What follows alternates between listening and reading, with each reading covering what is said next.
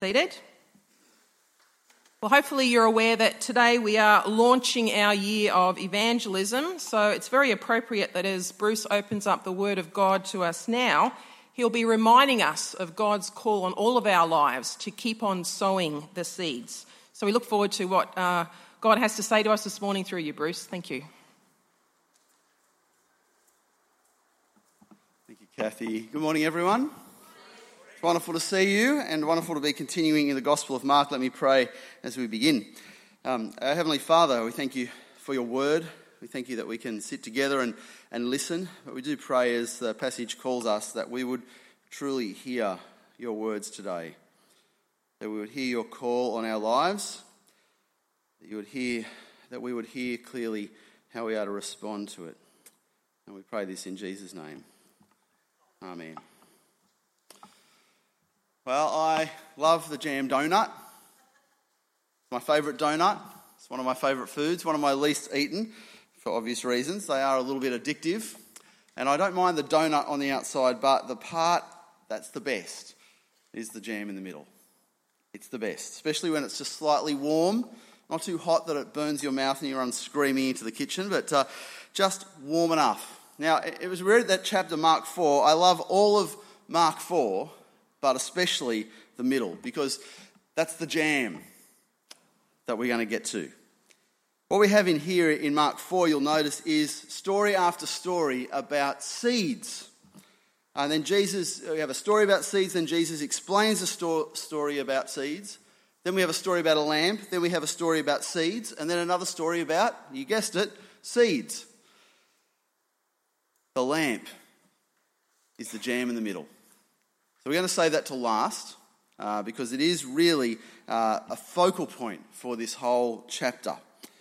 Uh, but first of all, I'd love for you to open your Bibles uh, to page 1004. So I'd love for you to have it open there. I think visually looking at it and seeing the different stories there. I haven't got the verses up on the screen today. Page 1004 is where we'll find Mark 4.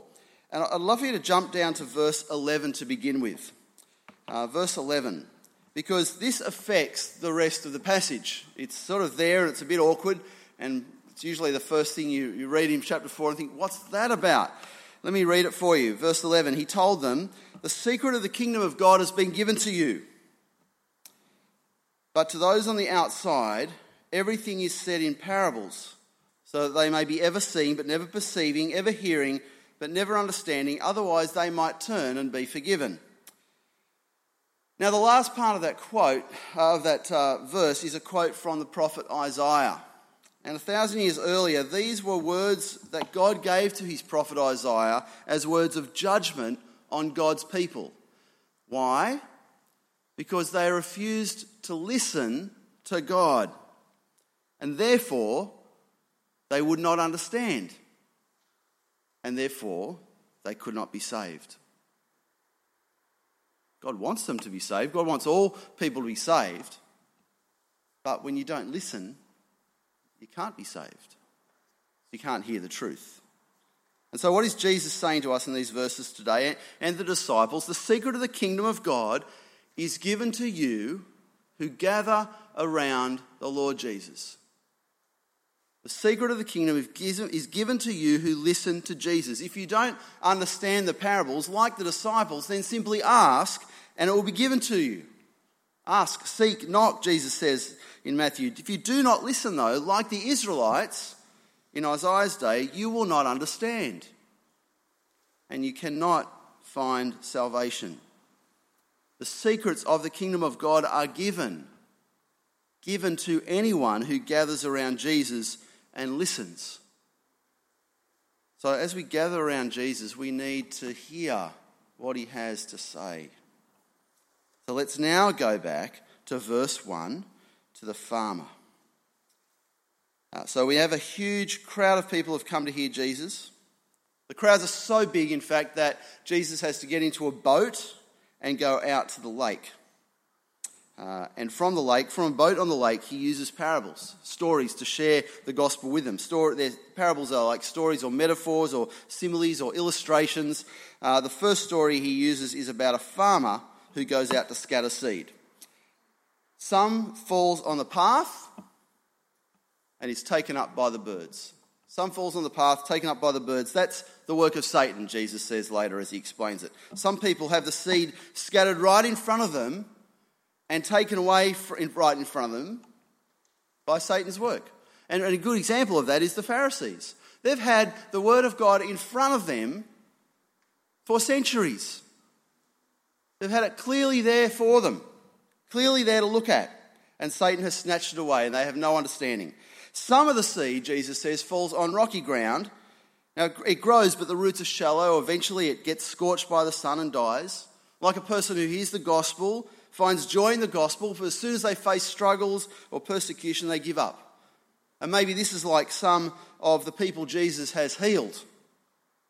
They love hearing Jesus, they find joy in his words, but they walk away without salvation because it's too hard to follow Jesus every day. It's not popular to follow him in real life.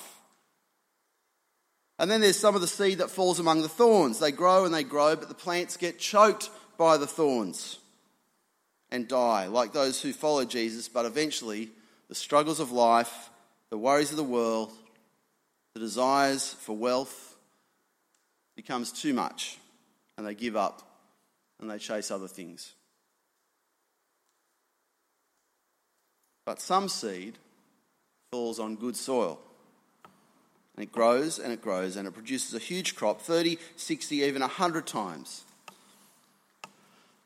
As you think of those four examples, the first question you might be thinking of is which soil am I?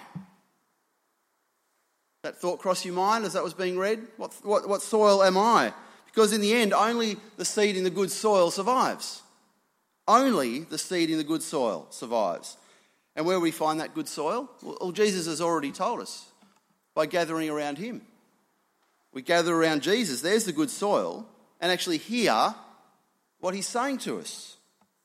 But more importantly, in Mark's gospel, as much as we might like to ponder which soil are we, the fact that we're sitting here means that we're either in the good soil or we're seeking to be in the good soil. In Mark's gospel, this passage helps us to think about when we share the gospel with others. When we share the gospel, especially in this our, our year of evangelism, do not be surprised by the results. Jesus speaks these words to his disciples as he's preparing to send them out to evangelize, to share the gospel. Don't be surprised because there will be some who hear and completely ignore it. And why is that? Because Satan is always working against us. Always. Snatching up any seed that falls on anything resembling a path. And there will be people who accept it joyfully, but as soon as they get pressure from the world about what they'll believe, they drop Jesus. And that, thirdly, there will be people who accept Jesus, and when they eventually realize how much it costs to follow Jesus, the sacrifice required, they give up. Because they have their own hopes and their own dreams and their own plans for life. And they're not interested in the sacrificial call of following Jesus as King. Don't be surprised. And don't be surprised that there will be some who hear the gospel of Jesus and follow him all the way to death. Don't be surprised. If you share the gospel with people, you will find all four responses. Let us jump ahead of the jam to verse 26 the other seed parables. Jesus has said the seed parable, he's explained it for us. Verse 26 now we have a man scatters seed on the ground. He walks away. When he comes back, there's a huge harvest. And it grows without him even being there. Isn't that the way it works, right? We sow seed. The ones that fall into good soil, they grow and they grow and they grow and they grow. This is the beauty of seeing ourselves as seed sowers every day. Over a week, over a year, over a lifetime, we have the opportunity to plant so many seeds, and we may never see them grow until Jesus returns and we see the real harvest. We, we should actually be anticipating and really looking forward to that day. All those little conversations you've had about Jesus, all those times you've stopped and prayed for someone, You'll see the harvest when Jesus returns. Meanwhile, those seeds you've planted that have fallen in good soil, they all just keep growing. Isn't that great? I mean, this is the, the worldly idea behind superannuation, isn't it? You put aside a little, little bit of money here, a little bit of money there, it gets invested, it just grows without you even really looking at it. Just happens, right? We, we, we save up for our retirement. Well, while we wait, it just keeps growing, and, and most of us probably don't even know how that happens, like me. This is Jesus' spiritual superannuation fund. Verse 27 Night and day, whether he sleeps or gets up, the seed sprouts and grows, though he does not know how. When you plant a seed, no matter how small, it falls into good soil, it keeps growing, even when you're not looking. And you'll see the harvest when Jesus returns. And Jesus moves on to say that the kingdom of God is like a mustard seed. So small, verse 32. Yet when planted, it grows and becomes the largest of all garden plants, with such big branches that the birds can perch in its shade. Again, here is the spiritual superannuation investment fund. A little seed you plant here or there, no matter how small it is, can grow into a huge tree when you're not even looking. You just never know. I hear so many encouraging stories each month, sometimes each week, about people having conversations with others, small opportunities they take, small conversations, gospel seeds. Now, Jesus is reminding us before we get discouraged, that when this seed falls on the path or the bad soil, don't be discouraged with the small things because some of those small seeds will grow into massive trees, in which others will find great protection. They'll take the gospel out to more. Now, so now we can sort of see the theme running through this story. It's a very obvious theme. Uh, the kingdom of God is like seed scattered on paths, on rocky soil, on weedy soil, on good soil. The, the kingdom of God is like seed scatters that, that, that grows even when we're not watching. That we'll see when Jesus returns the harvest. The kingdom of God is like a tiny seed that grows into a massive mustard seed, uh, mustard seed tree. I don't know what, what do you call it? A mustard tree. I don't know what it is when it grows up. It's a big tree. Again and again, the gospel of Jesus the kingdom of God is just a small seed. And any farmer knows that when you plant seeds, they don't all grow.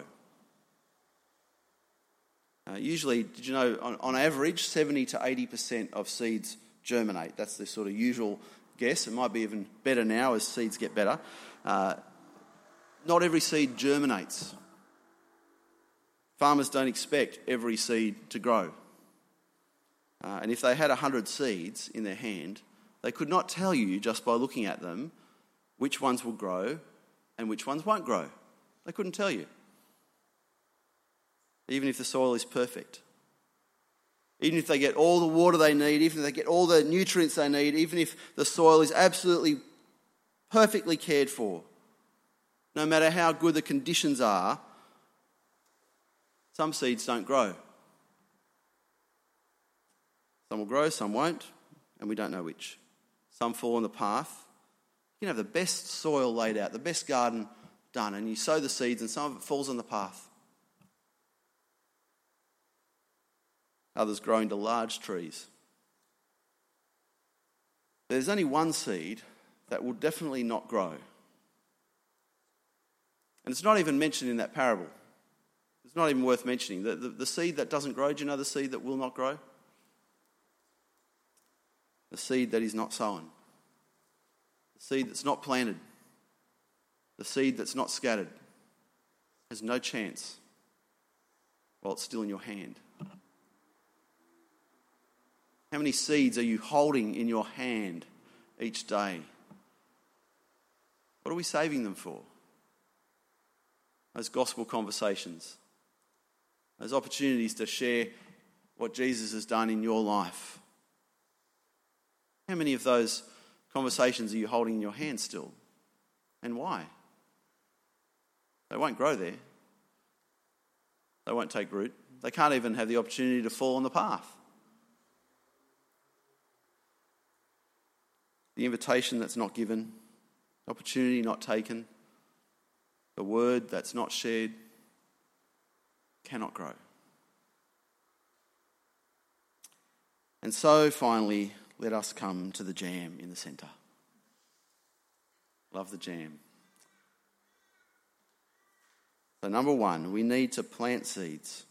Even when we don't know how successful it might be, even when we don't know what sort of soil it's falling into, we are still casting seeds out. But we still want to be effective, right? We still want to be effective at, at, at, whatever we do. When we throw a seed out there, we want it to have the best opportunity it can have. And so, how do we do that? Well, here is the jam in the middle. Verse 21. He said to them, Do you bring in a lamp and put it under a bowl or a bed? Instead, don't you put it on a stand? Jesus did not come into this world to be hidden.